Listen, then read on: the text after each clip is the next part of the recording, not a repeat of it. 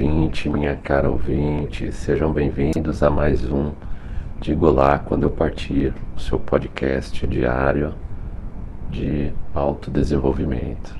Né? Peço desculpas pelo atraso ontem, ontem ficamos sem internet, né, e acabamos só conseguindo publicar o dia anteontem, né, então no último sábado ficamos sem podcast. Ah, o podcast de hoje é uma continuação dos podcasts anteriores que, que falamos do desenvolvimento da psique humana, né, do, da busca do significado da vida, né, de autodesenvolvimento. Nosso podcast número 18, em que nós vamos falar das doenças como caminho da cura, a autorregulação da psique e a busca do significado de sua vida, né? É, como é o início de uma série de podcasts, né, nós vamos dar alguns conceitos, conceitos básicos, né? principalmente sobre psicologia analítica, psicologia junguiana, né? que é um, eu considero um ramo da psicanálise, apesar de muitos junguianos não gostarem de falar assim e outros não gostam nem de ser chamados de junguianos. Né? Psicologia de Carl Jung, né? discípulo de Freud, né? um dos pilares da psicanálise. Né? Uh, é necessário dizer, nós, nós temos o nosso site, o digolá.net. Lá você pode mandar a sua mensagem de áudio diretamente pelo site, pelo computador ou pelo.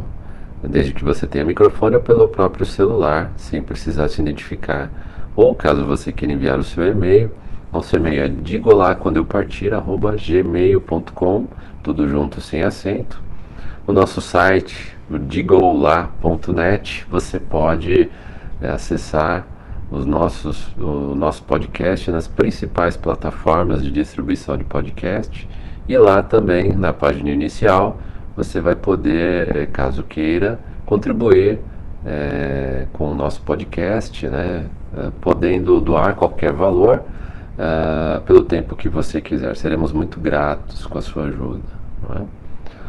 Bom, nós vamos continuar desde o nosso podcast anterior, né, que nós estávamos falando do Daimon, né, é, que é uma espécie de guia interno uh, que te leva a buscar o significado da sua vida. Falamos do self, né, como o centro básico, né, da da mente humana que ao mesmo tempo se interliga com o inconsciente coletivo, que é o inconsciente de toda a humanidade. Né? Uh, dando uma visão do que seria esse inconsciente coletivo, uh, eu vou dar um exemplo que me chamou muita atenção quando eu comecei a estudar psicologia analítica, que é o exemplo das abelhas. Né?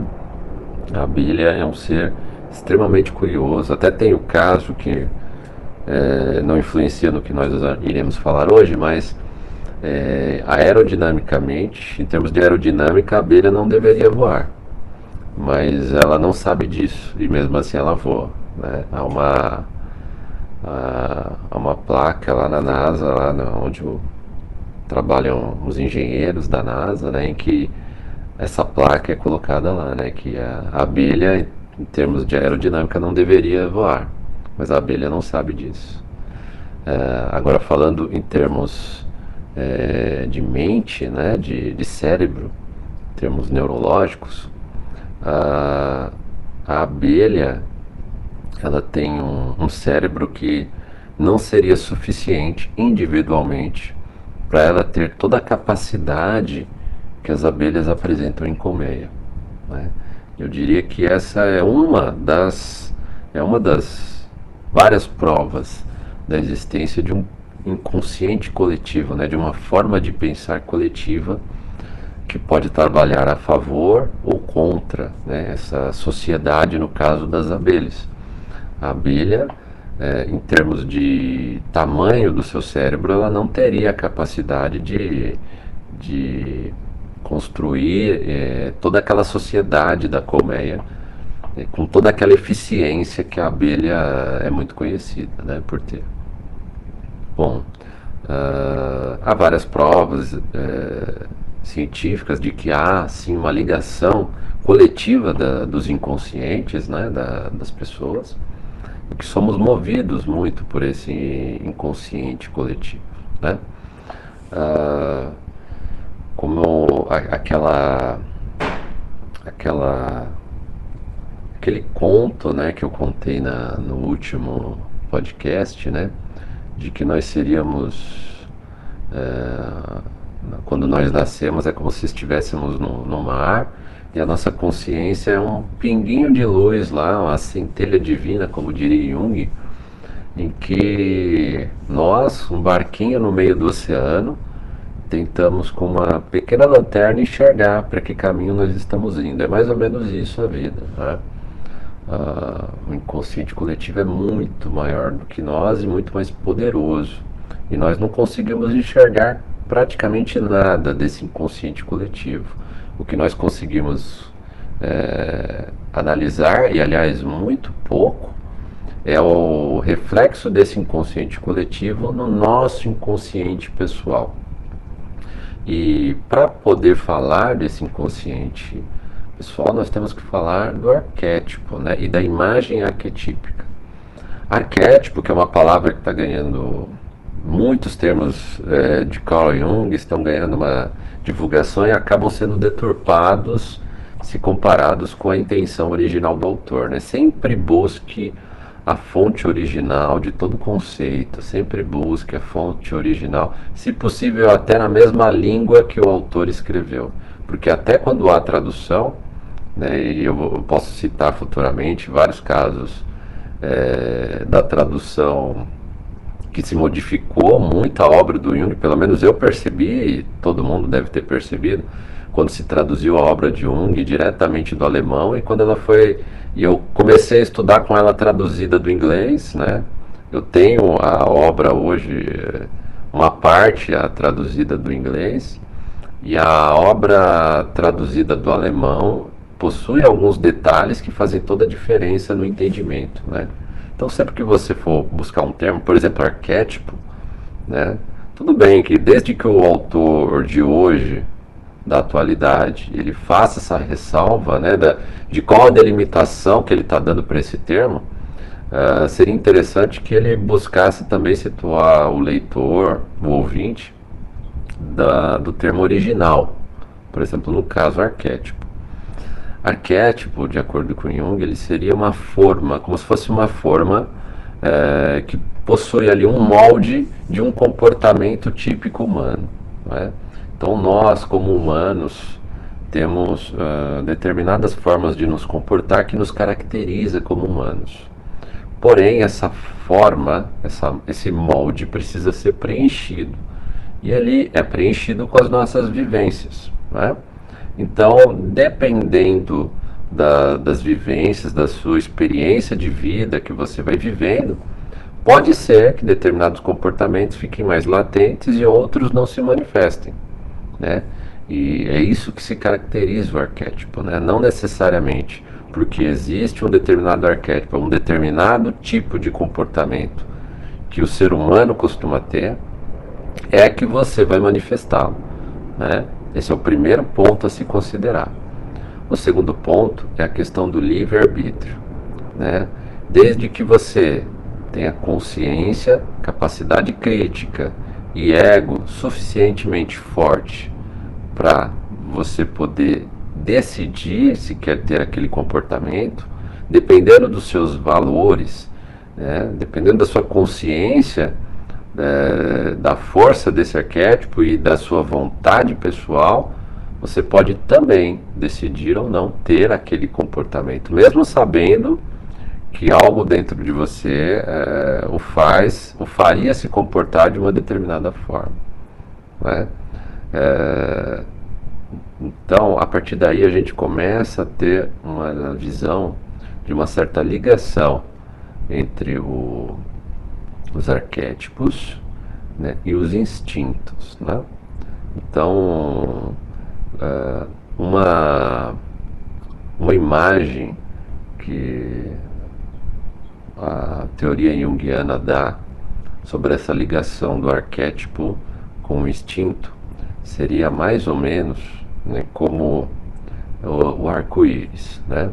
Você tendo o arco-íris, você sabe que nós temos um, uma faixa de luz visível e temos uma faixa de luz que não é visível, abaixo da frequência uh, da luz visível e outra acima.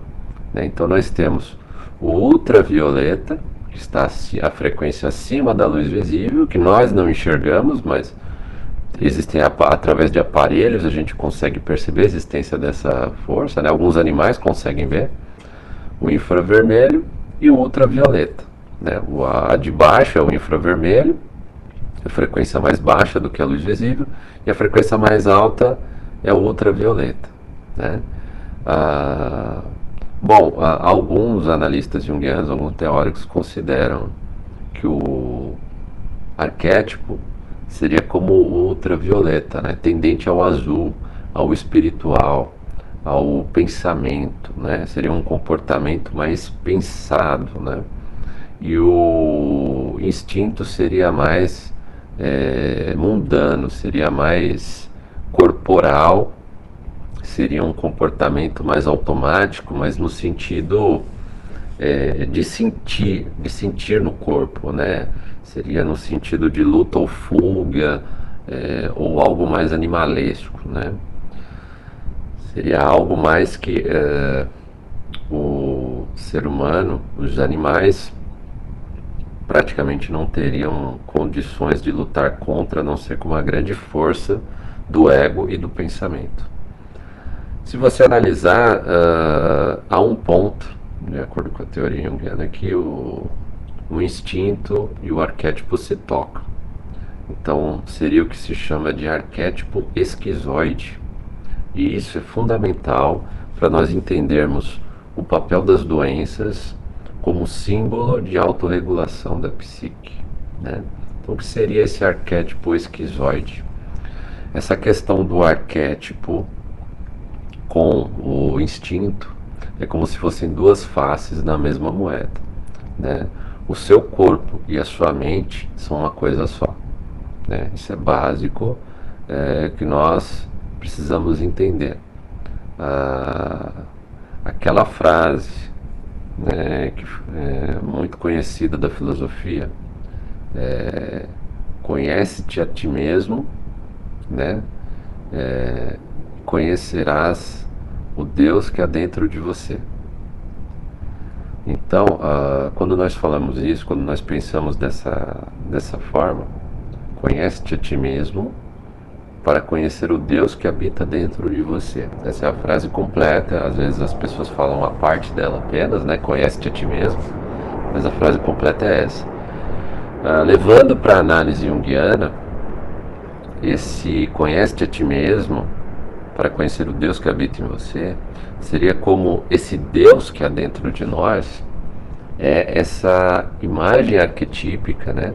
A manifestação na nossa vida do arquétipo em si, dessa forma, dessa forma humana de se comportar, é, que se manifesta uh, muitas vezes através da atuação do nosso comportamento, né, e que tem uma ligação direta com o nosso corpo, através é, dos nossos instintos. Né? Essa, esse enraizamento do arquétipo no corpo é que causa o instinto. Então, por exemplo, alguém que é, luta ou se comporta de uma forma totalmente a se afastar daquilo que ele dentro de si sabe que seria o caminho natural que ele sente que deveria seguir, aquela pessoa que uh, tem um dom que ela uh, gostaria muito de, de desenvolver, de manifestar, que sabe ou sente que nasceu para aquilo, ou aquela pessoa que simplesmente desistiu de buscar os seus sonhos, desistiu de se manifestar, de manifestar a sua individualidade, é, e que praticamente não tem um grande motivo que persegue em sua vida, essa pessoa ela começará muito provavelmente a sentir dentro de si manifestações do self, né? desse grande regulador da consciência coletiva que se manifesta na consciência individual, ah, primariamente através talvez de sonhos, né, de mal-estar, né, de e evoluindo isso, muito provavelmente manifestações de doenças, né, também das doenças muitas vezes, na grande maioria das vezes, são manifestações de autorregulação da nossa psique, né? mesmo que indiretamente, não diretamente ligado ao motivo é, pelo qual ela existe. Né? E o papel da psicologia junguiana, da psicologia analítica, ou da própria autoanálise, se for uma pessoa com uma capacidade reflexiva maior, como era Jung, também uma capacidade de autoobservação muito grande, é, atua no sentido de fazer a pessoa enxergar uma finalidade nas doenças. Aliás, esse é o grande divisor de águas entre Freud e Jung. Né? O Freud se preocupava com a questão causal. Né? O que causava as doenças, principalmente as doenças psicológicas. Né? Então ele se preocupava, por exemplo, com a questão materna, principalmente com a questão materna, né, a questão paterna também, né, os instintos sexuais e no que isso causava é, no indivíduo. Né? A psicologia junguiana, Jung, Carl Jung, ele também analisa isso, né? então é importante ter uma base freudiana para se estudar Jung, mas ele se preocupa também e principalmente com a finalidade, ele é mais finalístico qual o, objetivo dessa doença, dessa manifestação na vida da pessoa, né? Então nós temos diversos tipos de manifestações na psicologia analítica, é, desde que ela tenha um significado, que ela possa ser tida como um símbolo de um caminho para a cura da pessoa. E a cura no sentido não de abafamento, de término dos sintomas, mas a cura é, da pessoa em si com relação a buscar levá-la a caminhar no sentido do caminho de autorrealização desse self, de, de autorrealização dessa individualidade dela, né, do significado da vida dela como um todo. É, aí sim, é, buscando esse caminho, a, a doença terá cumprido o seu objetivo, que é fazer ela se autorregular e voltar ao caminho né, natural. Não, é? É, não estou aqui dizendo, é bom sempre relevar isso, né? sempre levar isso em consideração, que todas as doenças são objetivadas a é, se manifestar nas pessoas que têm algum problema psicológico. Não é isso. Não é isso que eu estou dizendo, não é isso que a psicologia analítica diz. Né? O que eu estou dizendo é que ah, de acordo com a obra de Jung, é, não só doenças, né, e para isso existe a psicossomática, né, não só é, sonhos, não só a sincronicidade, né, que são aquelas coincidências é, muito intensas que acontecem na nossa vida e acabam com um significado muito grande para uma determinada pessoa num determinado momento da vida. Uh, muitas coisas diferentes podem acontecer na vida da pessoa no sentido de tentar fazer ela enxergar que ela não está no caminho correto da sua vida, ela não está como aquela semente de carvalho, é, não está crescendo para gerar frutos, né, para ser aquela árvore que ela nasceu para ser, aquela grande árvore que ela nasceu para ser. Né? Eu me lembrei agora de um caso quando eu estudei psicossomática, né, logo depois de me formar em psicologia analítica, é, eu estava estudando sobre, especificamente naquele ano, eu estava estudando sobre os órgãos, a ligação dos órgãos, uh, as doenças de órgãos específicos relacionados com a com determinadas questões psicológicas das pessoas, né? Então há vários tipos disso na, na psicossomática, né? Então, é comum encontrar ligações entre doenças físicas específicas e determinadas questões psicológicas a serem resolvidas. E eu lembro que eu estava estudando, e uma coisa que me chamou muita atenção, um determinado ano eu estava estudando sobre a relação entre as doenças do fígado né, e problemas com a questão paterna. Né. É, existe até um mito, eu não, não lembro, eu preciso pesquisar e aí eu trago com maiores detalhes nos próximos podcasts, né? É, tem uma obra muito interessante aqui de, de, de mitos gregos, né? Que, que tem esse mito específico que eu gostaria de falar, né? Ah, bom, o, o, acontece que nesse momento que eu estava estudando essa doença e outras, eu tinha um amigo né, no meu trabalho em que ele tinha uma grave, um grave problema com o pai. Né? E claro que para mim não coincidentemente, né, eu cheguei até em algum momento a comentar isso com a pessoa e ela uh, não quis comentar, né, mas ela provavelmente ela teve o mesmo insight que eu. Mostrei o livro para a pessoa, né, contei a questão do, do mito, da, do mito grego, né, que se relacionava ao caso. E ela, naquele momento, ela tinha um grave problema no fígado também, que inclusive a fazia ter que tomar é, como se fosse transfusões de sangue para compensar a questão do ferro é, que o fígado não processava, alguma relação nesse sentido. Ela tinha um sério problema no fígado e tinha uma série de problema no pai, com o pai, né? Eu lembro que eh, eu, eu almoçava diariamente com essa pessoa e ele sempre contava as histórias. E a questão desse caso, que, que o fez piorar muito a saúde dessa pessoa, era uma pessoa muito culta, muito inteligente, mas que sofreu muito durante a infância. Ele veio de uma família muito pobre, de uma mãe que o criou sozinho, era o filho mais velho, e ele criou, uma, acho que vários outros irmãos também depois dele, né? Irmãos, irmãos mais novos. E ele foi o, praticamente uh, o grande sustentáculo dessa família, não só financeiramente, como educacionalmente, né? Ele tomou o papel de pai mesmo do, dos irmãos, né? É, e cuidou de todos. E aí, uh, quando todos já tinham sua casa, ele também. Só que ele não teve a sua família particular, ele não chegou a casar, não chegou a namorar, nada.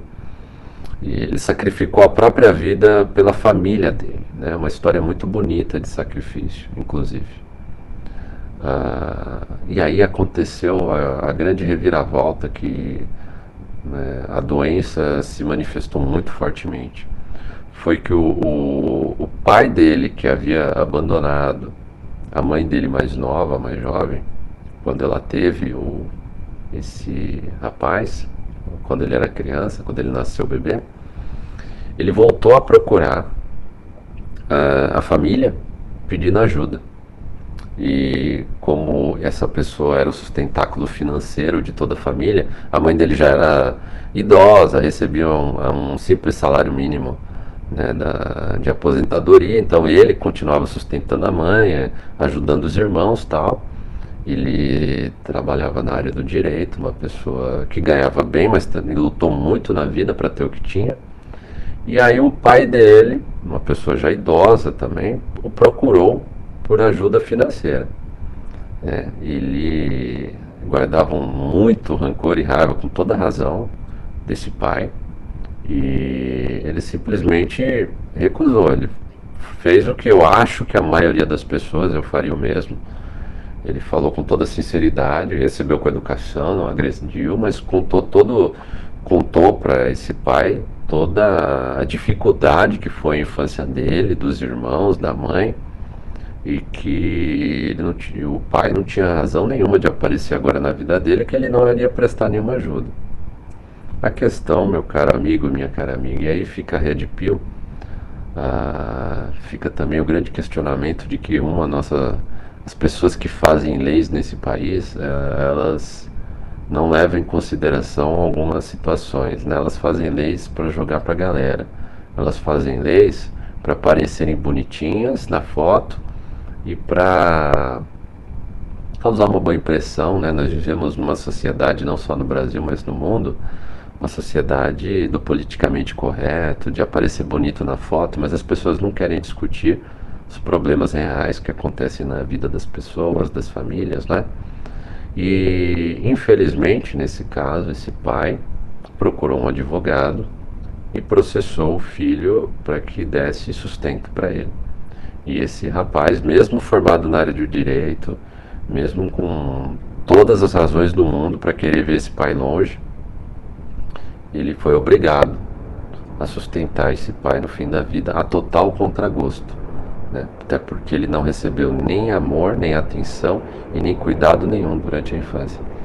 Essa questão de não poder lutar na justiça, aliás, fica até a questão para a gente discutir nos próximos posts, né? Não nesse caso específico, mas comentando rapidamente uma outra questão desse, dessa questão. Por que será que ele escolheu direito, né? Ele escolheu se formar em direito, esse rapaz. Será que tem relação com justiça? Será que ele se, se sentia injustiçado, né? Fica aí a coisa a, a se perguntar, até porque complementando a história, né? E terminando entendendo o que aconteceu. Essa doença se manifestou gravemente. Ele já tinha essa doença, né? não se sabe há quanto tempo. É, a doença se manifestou muito fortemente através de fraqueza. Ele, ele tinha que tomar é, doses doses de transplante, de transfusão. Era, era um. Era, é, é, um, é, tem um nome específico isso, né? É, mas é, basicamente é como se fosse uma uma transfusão de sangue que a pessoa recebe uma parte do sangue que contém ferro. Né? Ele não processava o fígado dele, mas não processava. Ele passou alguns anos assim, até que, mesmo com todo o tratamento, né, com toda a ciência que nós temos, com medicamento, com tratamento, ele não resistiu e veio a falecer muito jovem. Ele veio a falecer aproximadamente com a idade que eu tenho hoje. Né? E isso me marcou muito quando eu soube, há poucos meses atrás, quando eu soube de, que ele veio a falecer. E aí, a gente poderia fazer um podcast discutindo só essa questão de quem fez essa lei, né, e de outras leis nesse sentido, né? Será que ele não pensou em situações como a minha, por exemplo, que eu já citei aqui no podcast, do, dos, da, das várias questões que eu tive principalmente com relação à minha mãe, né? se é que se pode chamar é, de mãe, uma pessoa que fez, que me espancou quando eu era criança, né? e fez as diversas coisas que eu citei no podcast anterior, caso você não tenha ouvido, do podcast número 8 até o podcast número 10 eu falo de vários fatos da minha vida, né? Bom, mas é, deixando esse cara essas questões para análises futuras, né? É, esse caso me chamou muita atenção com, por, por, essa ligação entre as questões psicológicas da pessoa e a doença. Né? Posso citar diversos casos, até mesmo é, o meu caso. Né? Eu tenho um, um tratamento, faço um tratamento de uma doença específica que eu não tenho dúvidas que tem relação com o meu passado também. Né? Mas a grande questão é essa. Né? Em primeiro lugar, a gente precisa analisar, já que estamos falando de psicologia, que a psicologia ela tem um, repetindo o que eu disse no último podcast, é uma frase muito dita na psicologia analítica e na psicanálise. A, a, estudar a mente humana é, é algo único, né? Porque o objeto nosso de estudo ele não está ali disponível para você dissecar, né? Você não tira o seu cérebro, seu próprio cérebro e disseca ali na sua frente, ou, ou não tem como você ficar repetindo experimentos, a não ser alguns comportamentos, alguns, algumas experiências comportamentais, né? E mesmo assim, com muita ressalva, com ambientes todos controlados, né? Existe todo, toda uma psicologia comportamental que faz uma análise de, em determinadas situações, mas que nunca é 100%. Nunca é, o resultado nunca é 100% confirmável, é, comparável com com o mesmo teste feito outras vezes, exatamente porque nós seres humanos temos o livre-arbítrio, nós temos valores diferentes, né? é, e temos a capacidade de não repetir, às vezes, comportamentos que são ancestrais nossos. através dos arquétipos, e muitas vezes nós temos a capacidade de anular instintos. Né? Então, é, nós não podemos considerar o ser humano, o cérebro humano, a mente humana como uma máquina, como um computador que tem uma entrada, processamento e saída, e essa saída vai ser sempre igual. Né? Ah, o, estudo do inconsciente mudou totalmente essa forma de pensar, né? ou pelo menos deveria ter mudado, apesar de ter muito neurocientista que acha que o cérebro humano é parecido com o computador. Né?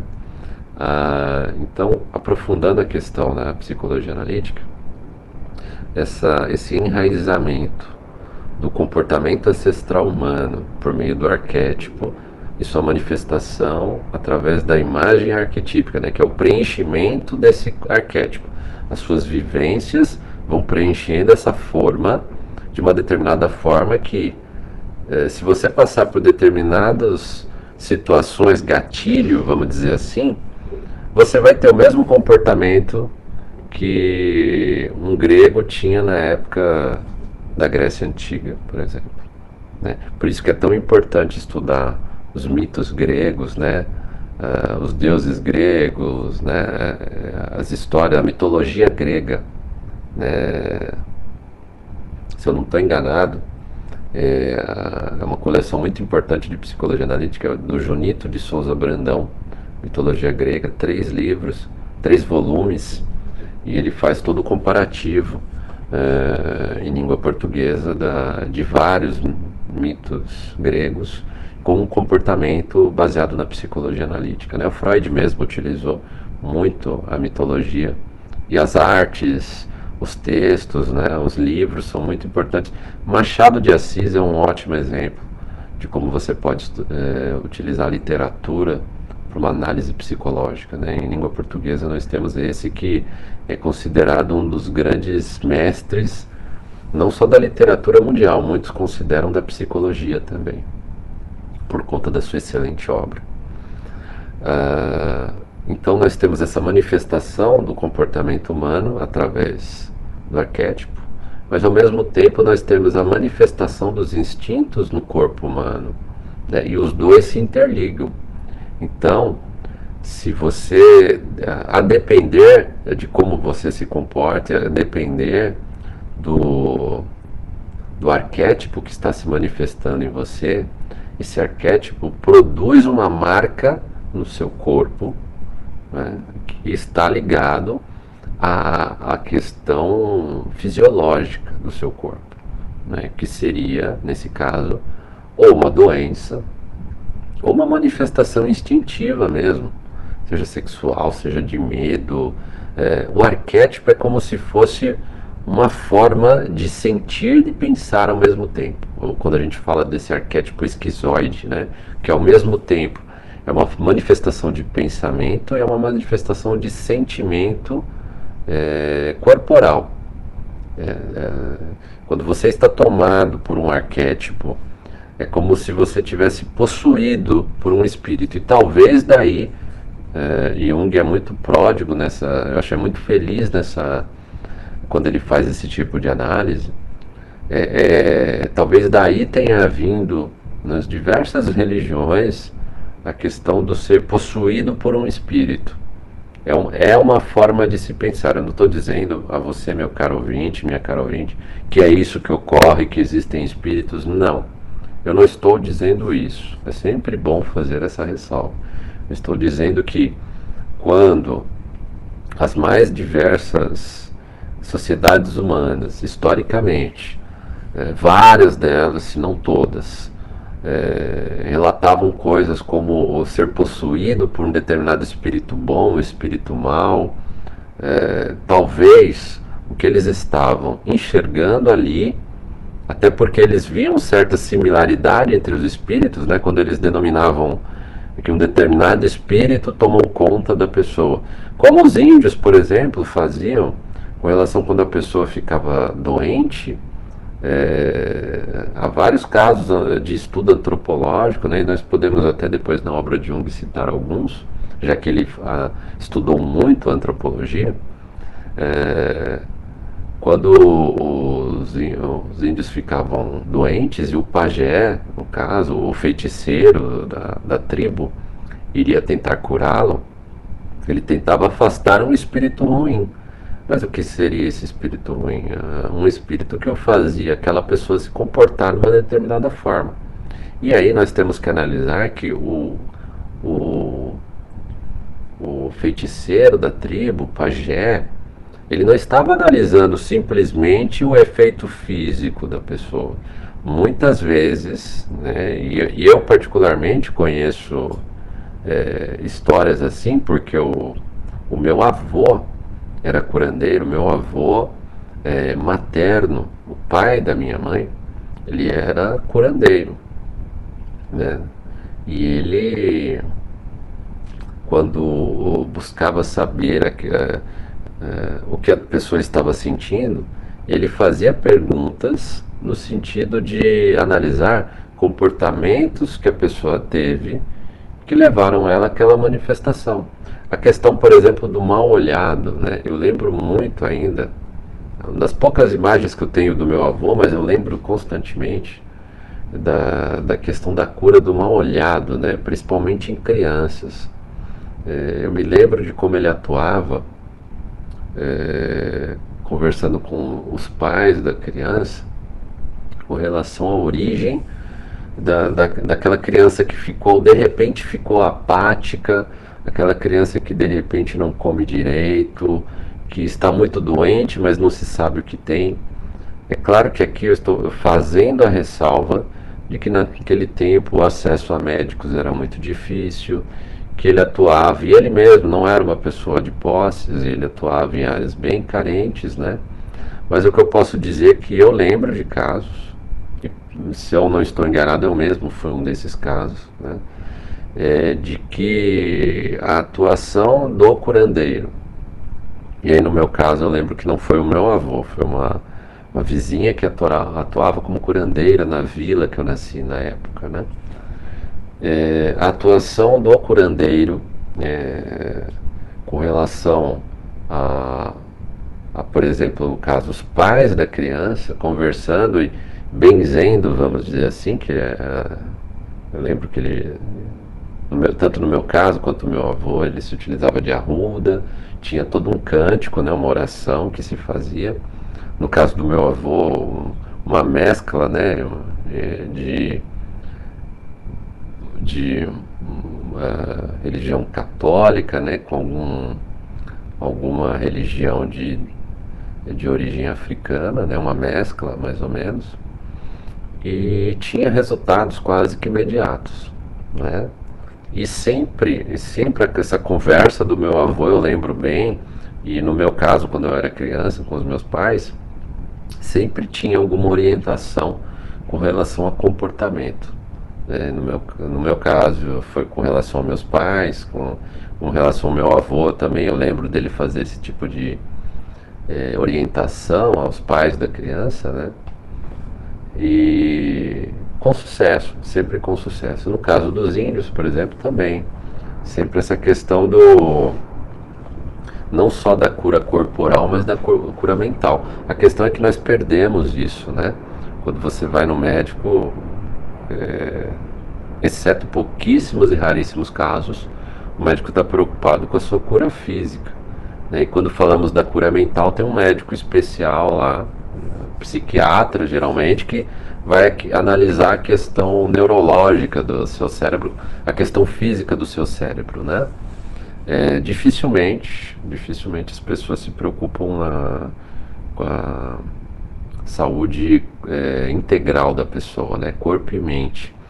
E Jung, nessa questão da, do arquétipo esquizoide, é, ele está querendo chamar atenção exatamente para isso é, que essa desregulação da psique provoca a desregulação corporal e vice-versa também. A desregulação corporal também cria problemas na psique, por exemplo, um adicto, né? pessoa que consome drogas, né? você, é, você pode levar a causar sérios danos psicológicos por conta de danos físicos no seu corpo. Né? Então os dois estão integrados. Né? Ah, quando nós temos então esse, esse comportamento típico humano, a pessoa é tomada pelo espírito, ou seja, ela é tomada por um comportamento arquetípico, que é, é necessário a gente repetir, não é bom nem ruim. A questão desse comportamento arquetípico é que ele toma conta do ego da pessoa, ou seja, o ego da pessoa não, não tem poder para se manifestar sobre esse comportamento arquetípico. Né? Em segundo lugar, é como se a pessoa tivesse tomada por um espírito mesmo, um espírito que tem uma forma de pensar, tem uma forma de sentir o corpo e tem um tipo de manifestação sobre o corpo. Né? É... E quando isso ocorre, a intenção inicial do, do arquétipo é fazer você se voltar para a direção do que seria o comportamento que te levaria ao melhor autodesenvolvimento, de acordo com o self, de acordo com o que você nasceu para ser. A questão é, vai depender muito de qual é a sua idade, é, ou quão desviado do caminho original uh, da sua vida você está. E a questão da idade é muito importante para a gente saber o grau de resistência que o ego dessa pessoa vai ter com relação à, à manifestação arquetípica, tentando é, regular sua psique, tentando fazer ela voltar para o caminho que ela nunca deveria ter saído. A questão que eu falei da enantiodromia, né? ou seja, aquela crise de meia-idade que praticamente todo mundo tem, ela está diretamente relacionada a essa questão da força com que o ego tenta negar é, aquele caminho original pelo qual a pessoa nasceu. Então, uh, cada vez mais a pessoa ao longo da vida, uh, uh, logo que a pessoa sai da adolescência, o ideal, o ideal, né? Falo, vou repetir mais uma vez, o ideal seria que a pessoa já estivesse totalmente adaptada socialmente, para que a partir daí ela focasse toda a sua energia psíquica e mental, é, que, é, que é limitada, não é ilimitada, ela é limitada, focar essa sua energia para o seu autodesenvolvimento, focar essa energia para ela seguir o caminho que ela acredita que nasceu para seguir na vida. A questão é que logo depois da adolescência, a grande maioria de nós, eu me incluo nisso, não tem o seu próprio sustento, não tem uma família estruturada ali que te permita fazer o que você quer da sua vida. Ou seja, você tem que lutar muito para ter uma base na sua vida, para a partir daí você seguir o caminho que você nasceu para seguir. Ah, também é necessário dizer que quando a gente sai da adolescência, né, a gente tem, a gente ainda está acabando de formar o ego, nós somos tomados por uma série de instintos, né, por uma série de, de comportamentos arquetípicos, né, que o nosso nossa consciência não sabe lidar. Nós não somos, né, principalmente na sociedade atual, nós não somos treinados para saber lidar com eles. E, por exemplo, numa uma fase jovem, é, a pessoa pode vir a casar muito cedo, sem preparo nenhum. Ela pode ter filhos muito cedo e não ter todo um, um suporte ao seu redor, ou um suporte, às vezes, financeiro, familiar, para saber lidar com isso. E o seu desenvolvimento acaba ficando para segundo plano e às vezes até anulado. Né? Conheço diversos casos em que isso aconteceu praticamente, se eu for levar em conta as pessoas que fizeram faculdade comigo, jovens, né, na, logo na pós-adolescência, é, eu praticamente não conheço nenhum caso que a pessoa é, não tenha casado na, ou logo depois de se formar, muito jovem ainda, ou já não tenha tido filhos naquela idade, né? A grande maioria era jovem da minha idade, pós-adolescência. Não conheço nenhum que, que é, manteve um, um, casamento de longo prazo depois disso. Não, né, particularmente entre os meus amigos pessoais, casos que eu acompanhei, não conheço. Né? Todos tiveram suas questões, né, seu problema aí.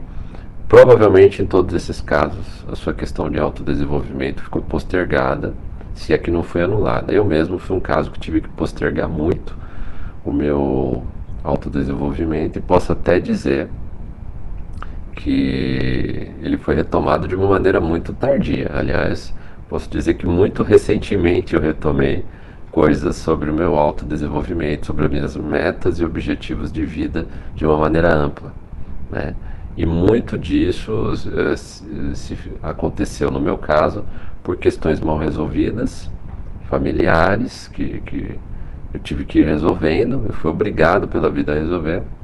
E apesar de eu não ter escolhido essa situação, eu não sei se eu poderia ter lidado de uma outra forma, mas hoje já não vale mais a pena ficar pensando se eu poderia ter agido de outra forma.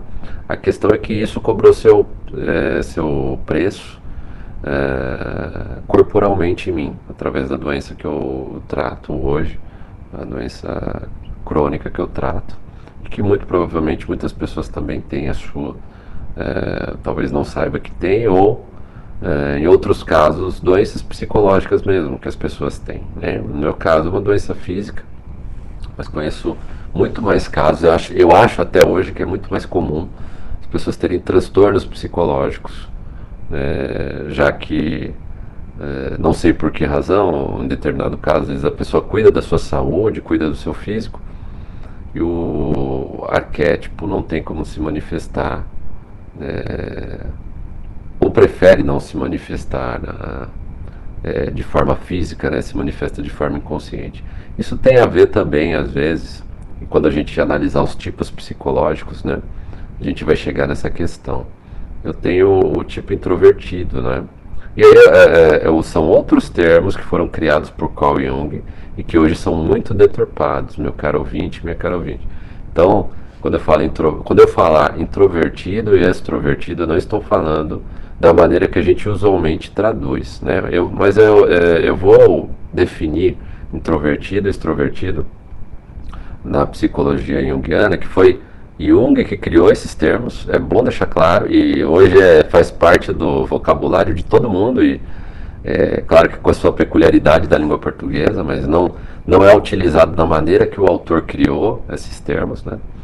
Mas é o que eu poderia dizer é que é, se a manifestação do arquétipo vai ser em termos de doença corporalmente, ou é, doença física, ou distúrbio mental, tem muita relação também com a questão se a pessoa é introvertida ou extrovertida. Né? O introvertido, na psicologia analítica, a sua energia ele está muito interna, né? ele tem uma força é, de autoconhecimento muito grande.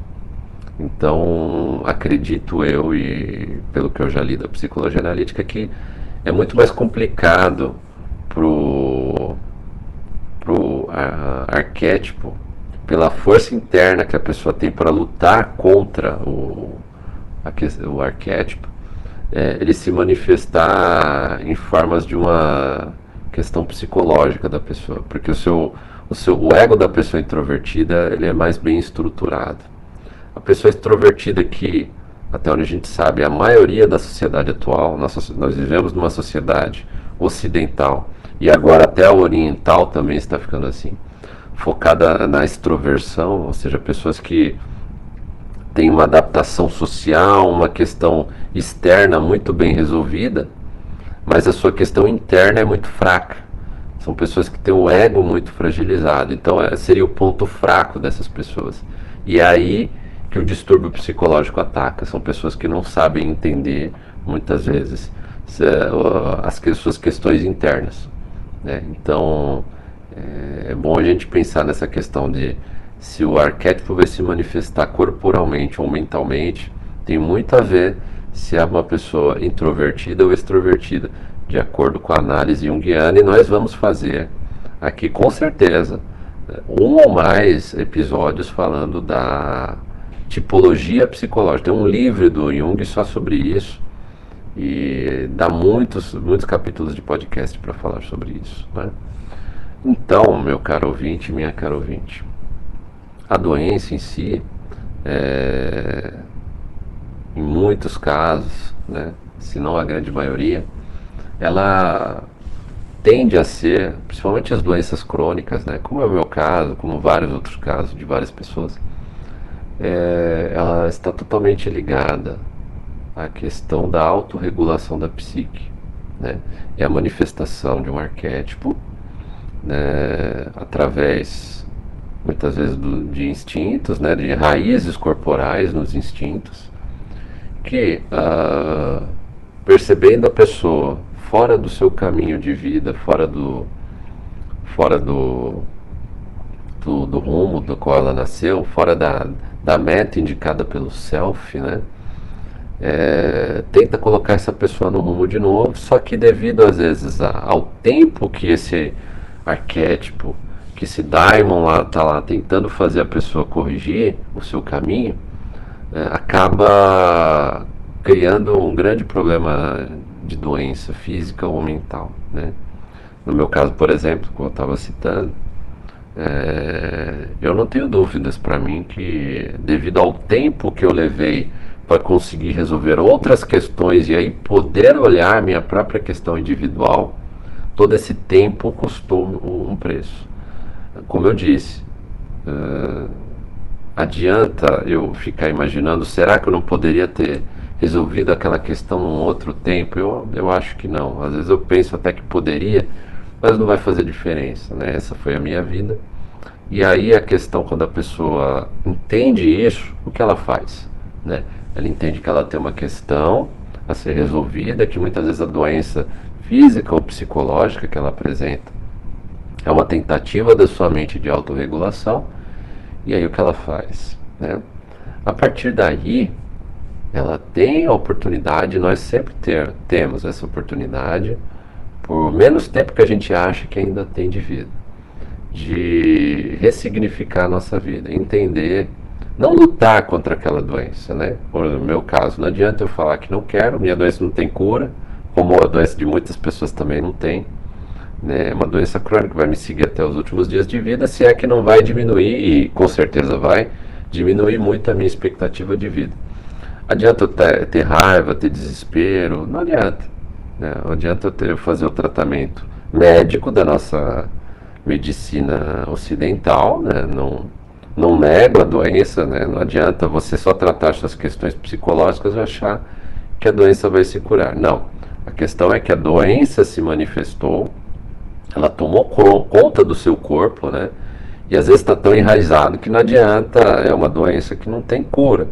Ela se enraizou a tal ponto no seu corpo que você tem que seguir o tratamento, né? Todas essas, não, eu sempre vou recomendar seguir o tratamento médico, mas uh, se você não curar aquela questão do self, aquela questão do seu objetivo de vida que está lá pendente e que e foi e, que se tentou consertar através dessa doença, o que vai acontecer é que outra doença vai se manifestar, ou física ou psicológica, e aí outra e aí outra porque você só vai estar tá curando os sintomas.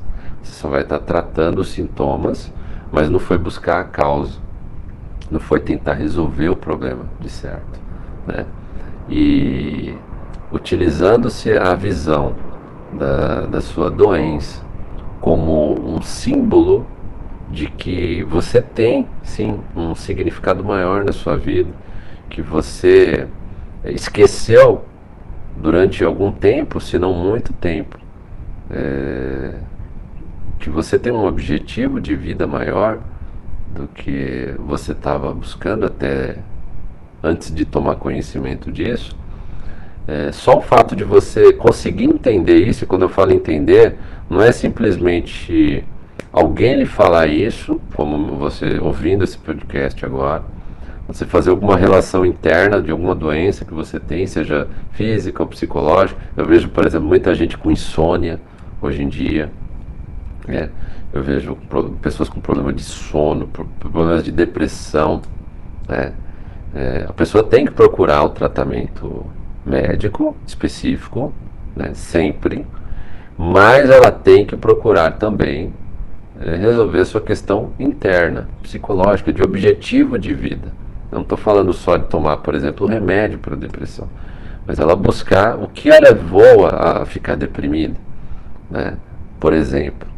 Né? Porque senão a doença, e aí Freud já, já comprovou isso em muitos dos seus livros, mesmo antes de Jung, Jung então deu enormes é, é, contribuições com os exemplos que ele deu também na obra dele. Se você não fizer isso, se você não, não conseguir entender o que lhe levou a gerar essa necessidade de correção do seu rumo, você vai ter outras manifestações cada vez piores. Né? É, se não o agravamento dessa manifestação que você tem atualmente é, como foi o caso do amigo meu que citei, que morreu do problema no fígado. Né? Uma coisa extremamente chocante para uma pessoa muito jovem, é, que lutou muito durante a vida, que tinha. e cumpriu o seu papel. Felizmente ou infelizmente, qual era o recado? Será que a, o self estava passando para ele quando ele se recusava quando ele se recusou a ajudar o pai, justamente. Tá? Eu tenho certeza que eu faria a mesma coisa, conhecendo toda a história que ele contou para mim. Eu almocei com ele muitos anos, né? Eu trabalhei ao lado dele, eu almoçava todos os dias com ele, ele me contava todos os problemas que ele, ele aliás, eu estudava psicologia na época e ele me contava também para saber a minha opinião, né? É, apesar de eu pouco poder contribuir, a não ser como sendo um ouvinte, e tentar dizer um pouco o que eu achava daquilo, apesar de eu não estar tá vivendo na pele dele, mas saber um pouco do que é ter um parente seu que você que lhe fez muito mal. É, não dá para se saber com ele, não vivo mais, uh, o que seria que o self recomendaria para ele fazer? Será que tentar se reaproximar do pai? Será que é isso? Ou será que é, ressignificar a figura paterna de uma outra forma. Né? Ele talvez buscar ser o pai do, do pai dele, cuidar do pai dele, ou buscar a figura paterna de uma outra forma, ou tentar até buscar a sua família.